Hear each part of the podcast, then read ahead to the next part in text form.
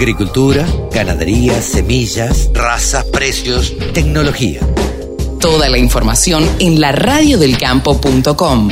Ahora estamos en comunicación con el médico veterinario Leopoldo Stoll. Es diplomado, Master Science eh, en Salud Pública, eh, recertificado en Bienestar Animal por el Consejo Profesional de Médicos Veterinarios de la Argentina. Leopoldo, ¿cómo te va? Buenos días.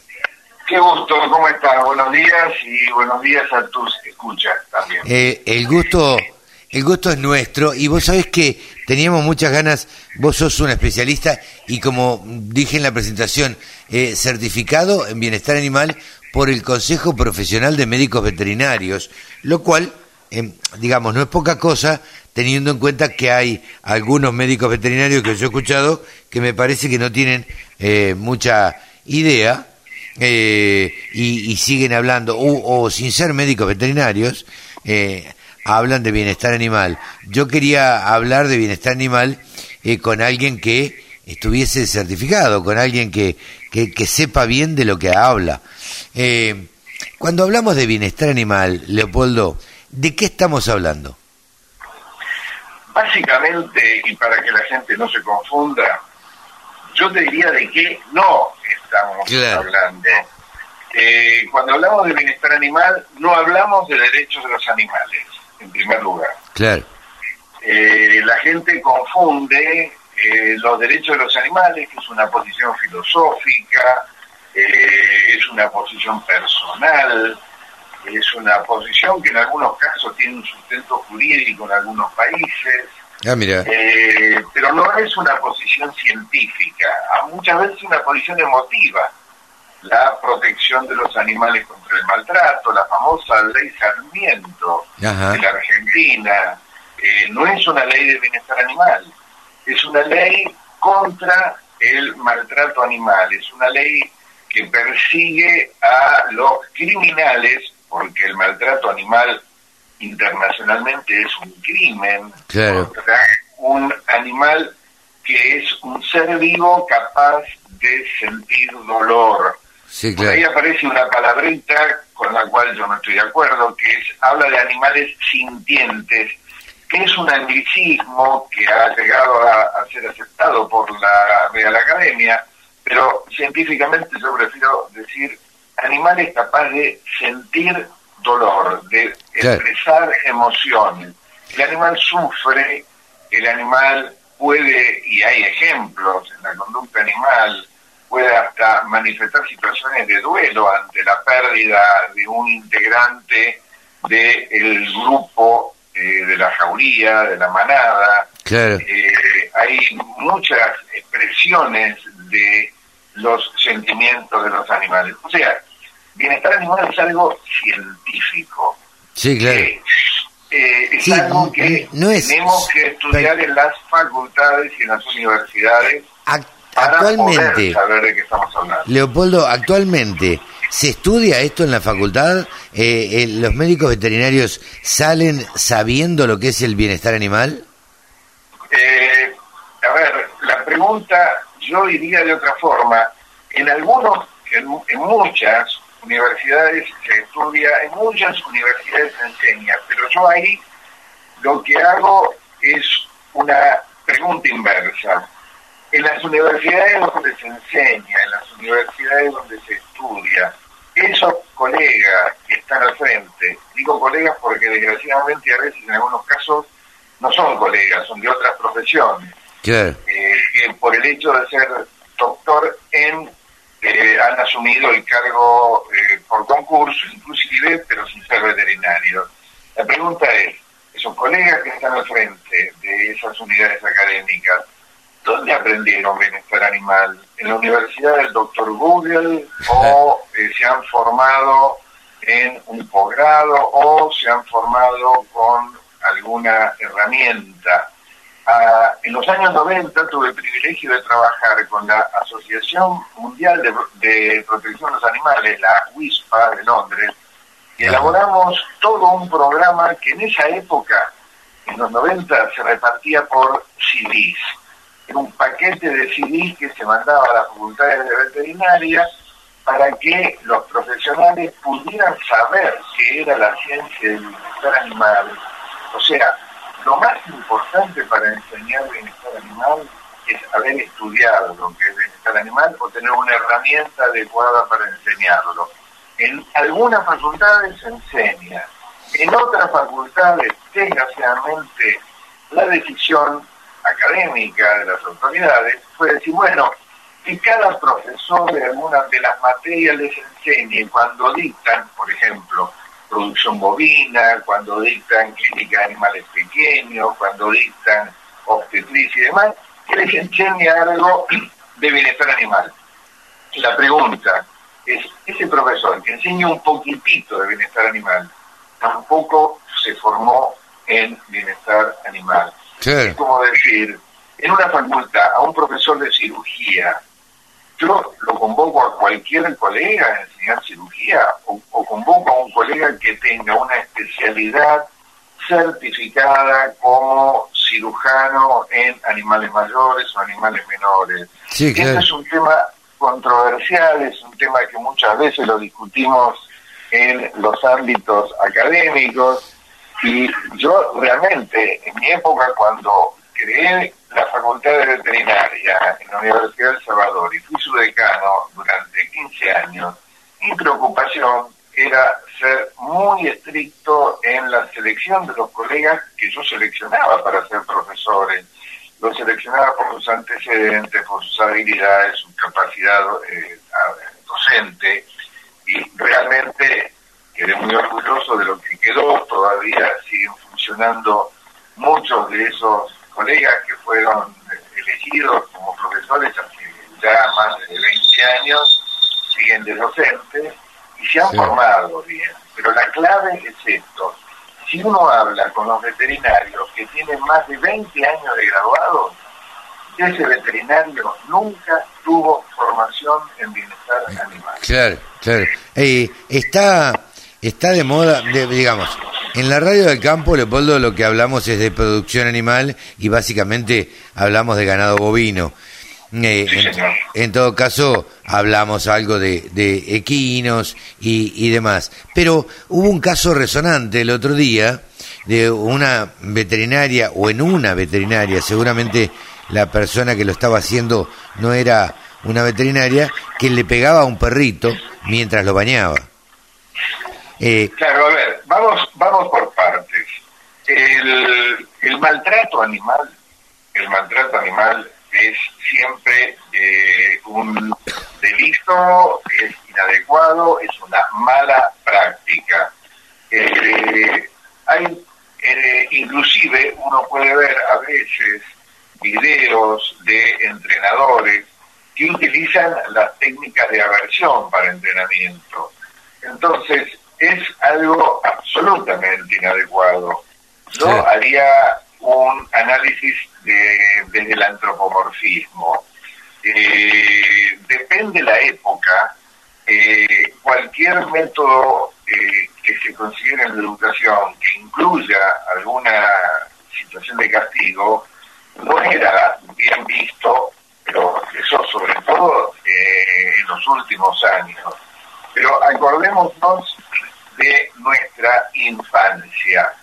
Cuando una abuela, cuando el, el nieto se acercaba a comer algo que ella estaba preparando, no le pegaba con el, la, la cuchara de revolver lo que estaba haciendo la comida, no le pegaba en la mano o cuando un padre no le pegó un chirro a un chico, eh, estamos hablando de los años 50, de los años 60, cuando éramos niños. Yo nací en el 60 y a mí yo nací en el 60 y a mí me fajaban también. ¿Eh? Yo nací en el 60 y a mí también me fajaban.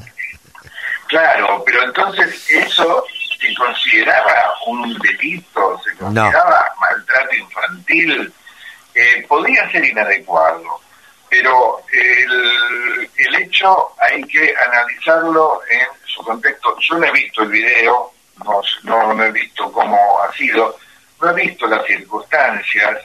Eh, yo he estado muchos años en la clínica de animales menores y en, en la clínica, al estar revisando un animal, le, le podía llegar a decir al dueño, sujételo, que lo voy a revisar. El dueño lo sujeta mal, el perro se suelta, me muerde, Claro. Y en ese momento, cuando el animal me muerde, yo me trato de alejar para evitar la mordida. Si el animal me sigue mordiendo, trato de, eh, hasta le he llegado en alguna oportunidad a, a- a pegarle al animal para que sienta que no lo que está haciendo está mal, pero eh, eso se considera maltrato No, claro. o se considera como se, o sea no no es fácil no es fácil y yo estoy hablando desde mis más de 25 30 años de atender animales en un consultorio Claro. a mí me gustaría hablar con colegas y que me digan que el profesional en un consultorio en algún momento cuando un animal en una maniobra de realización tomó una actitud agresiva no le provocó a darle un, un golpe en el hocico o un golpe en la mano o- Claro. o, o su- sujetarlo con, con energía para ponerle un bozal Claro. eh, para que ese animal no muerda. Eh, las circunstancias del trato o del maltrato son circunstancias que tienen que alinearse en un contexto para tener una adecuada respuesta. Yo no puedo sobre esa situación, pero digo que en muchas oportunidades hablar de que eso es maltrato, bueno, habrá que ver si la persona que estaba bañando ese animal era un empleado de esa Claro, de la veterinaria. eh, sin ningún tipo de, de entrenamiento sobre cómo manejar a esa persona. Por supuesto, la responsabilidad de cómo se maneja ese ámbito, y cuando yo estoy hablando de un lavadero de animales, que eh, es una actividad accesoria a la actividad de cualquier actividad de, un consultorio veterinario. No me gusta hablar de veterinaria. Una cosa es un consultorio veterinario, un hospital veterinario, otra cosa es un shop o lo que ponemos entre comillas una veterinaria. En una veterinaria uno entra y lo que ve es ara, eh, anaqueles llenos de bolsas de alimentos balanceados, Sí. eh, un montón de ofertas de collares, Sí, de sí, chapitas, jaulas, chapitas, de accesorios Sí, y sí, demás, y quizás en el fondo de ese lugar hay un lugar chiquitito que dice consultorio en el cual va un profesional que atiende dos o tres veces por semana. Sí, claro. Y la fuerza de ese lugar es la venta de alimentos balanceados, el bañar perros y eh, ponen un cartel muy grande afuera que dice veterinaria como un gancho Claro. eh, para describir una actividad comercial.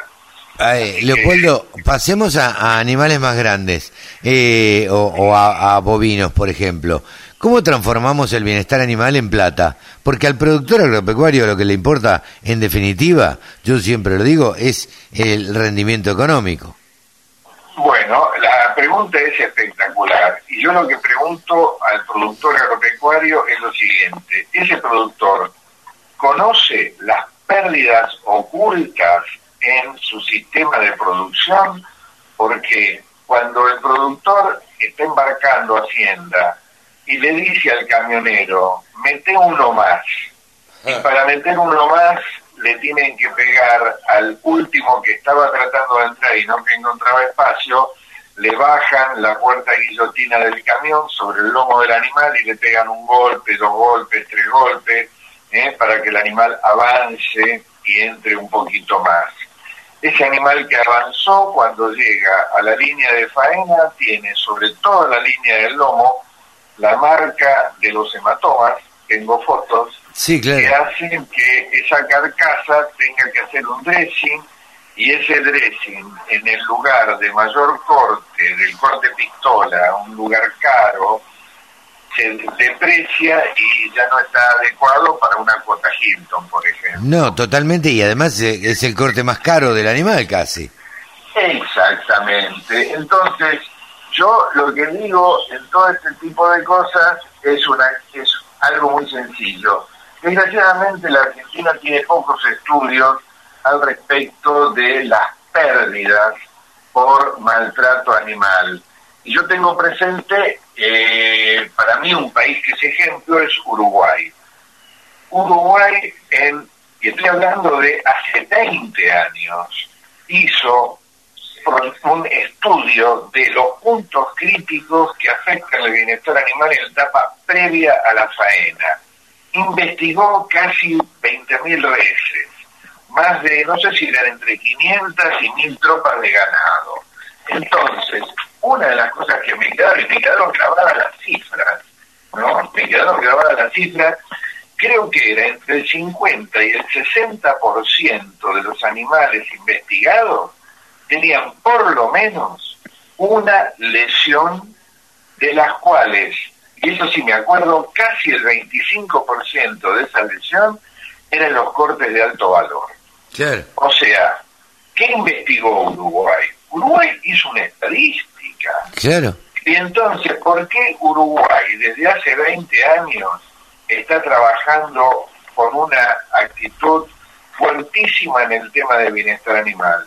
porque el Instituto Nacional Agropecuario, el INEA, se puso las piedras con esto, hizo estas auditorías, hizo dos auditorías nacionales.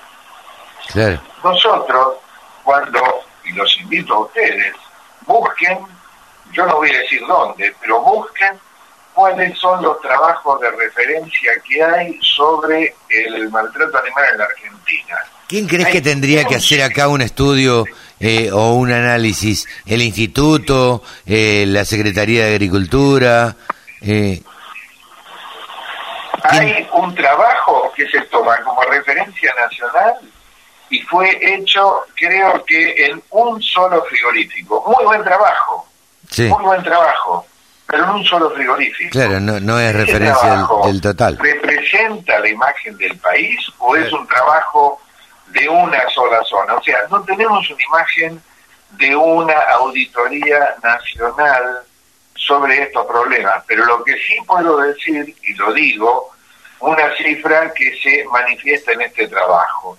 Se calcula que en la Argentina se pierde el equivalente a un dólar por animal faenado por malas prácticas en el manejo de la hacienda calculemos cuánto es, se faena en la Argentina, 15 millones de animales más o menos. Sí.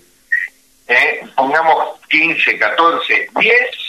Bueno, si se faenan 10 millones de animales, la Argentina está perdiendo, los productores argentinos, la cadena de la carne argentina está perdiendo 10 millones de dólares por malas prácticas ganaderas. Claro.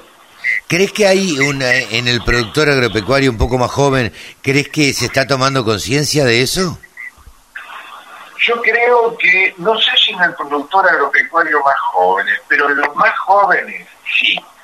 Eh, yo hasta he tenido y tenemos ganas, una de las cosas que estamos eh, planificando ahora en la Mesa Argentina de la Carne Sustentable, donde estoy trabajando ahora, es eh, tratar de hacer charlas, tratar de conectarnos con los grupos de jóvenes de las asociaciones rurales. Yo en varias oportunidades me he conectado con asociaciones de criadores de ganado tal, ganado tal, ganado tal, durante exposiciones rurales, en la época que me he acercado, le he dicho, les ofrezco, me acuerdo de haberle ofrecido directamente al grupo ganaderos líderes, les ofrezco darles cursos a los jóvenes sobre estos temas. Bueno, Macanudo, vamos a llamar, qué sé yo, nunca he tenido ningún llamado. Eh, o sea, para que se hagan estas cosas, a veces tiene que haber un interés institucional. Sí, sí, sí, sin duda. Eh, yo realmente eh, con alegría veo cuando aparecen colegas que están dando charlas. Yo tengo un un par de dos o tres colegas como referentes y un referente que no es colega, pero es un referente nacional e internacional, que es un productor ganadero, que es el único que se ha, eh, ha realizado un posgrado al lado de uno de los líderes mundiales en el tema de bienestar animal, que es la profesora Temple Grandi de los Estados Unidos, y es Marcos Jiménez Arteola. Marcos es un líder en el tema de trato animal en eh, a campo. Es un hombre que tiene la doble, los dos sombreros, como digo yo. El sombrero de tener un doctorado en Estados Unidos, la Nobel Entre Grande, es un licenciado en eh, filosofía, creo que en, tiene un PhD en bienestar animal y además es un productor ganadero, es una persona con una enorme capacidad docente que para mí es un referente nacional.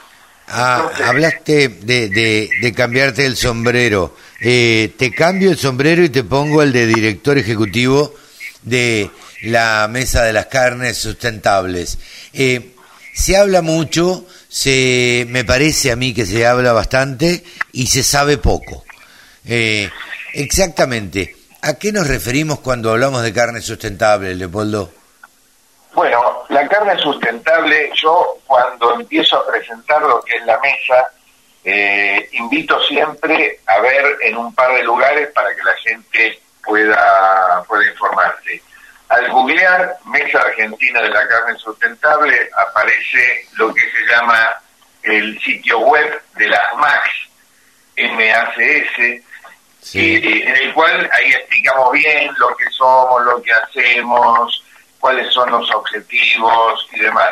Nosotros somos parte de la eh, mesa global mundial de las carnes sustentables que suma a todas las mesas de la carne sustentable a nivel mundial.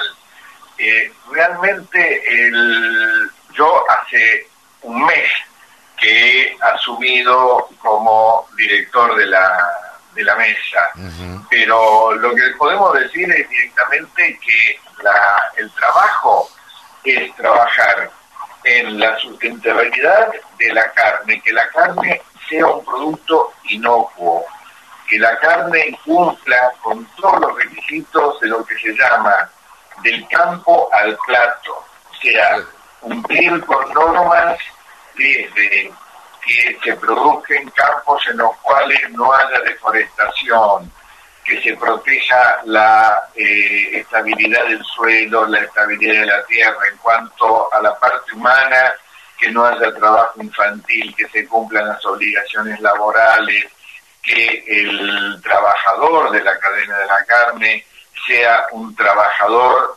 respetado como individuo y como trabajador. Es un, todo un capítulo muy importante. La parte, la parte ambiental la parte ambiental, que haya un respeto a todo lo que es el uso sustentable del ambiente en la cadena y en la parte animal que los animales se tengan en cuenta su salud y específicamente el bienestar.